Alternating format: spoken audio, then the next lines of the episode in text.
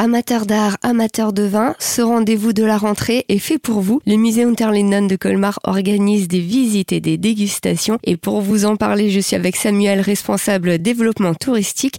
La prochaine aura lieu le dimanche 10 septembre et c'est sur réservation. Une matinée donc que vous avez pensé sur mesure. Exactement, donc on aura le plaisir de proposer euh, le 10 septembre, toujours dans le cadre des 70 ans de la route des vins d'Alsace, une visite dégustation donc art et vin, cette fois-ci avec le de la ville de Colmar. Cette visite sera ponctuée d'une dégustation qui sera proposée par le domaine directement dans notre euh, salle Louigo qui sera réservée spécialement pour l'occasion un parcours culturel à travers les collections du musée qui ne manquera pas de surprendre les visiteurs. Tout à fait. Donc, on a conçu une visite guidée spécialement donc autour des collections sur le thème du vin, de la vigne et de l'Alsace de manière générale. Donc, ces visites seront menées par Caroline Claude Brunner, qui est guide conférencière, que née dans une famille de vignerons, très grande passionnée de l'histoire de l'Alsace et de son vignoble. Les visiteurs auront le plaisir de redécouvrir ou de découvrir une partie de nos collections avec des œuvres méconnues comme par exemple la cave alsacienne, des anaps verts à boire du 16e, 17e siècle, mais également une manière différente d'aborder le retable d'Issenheim en évoquant par exemple le Saint-Vinage.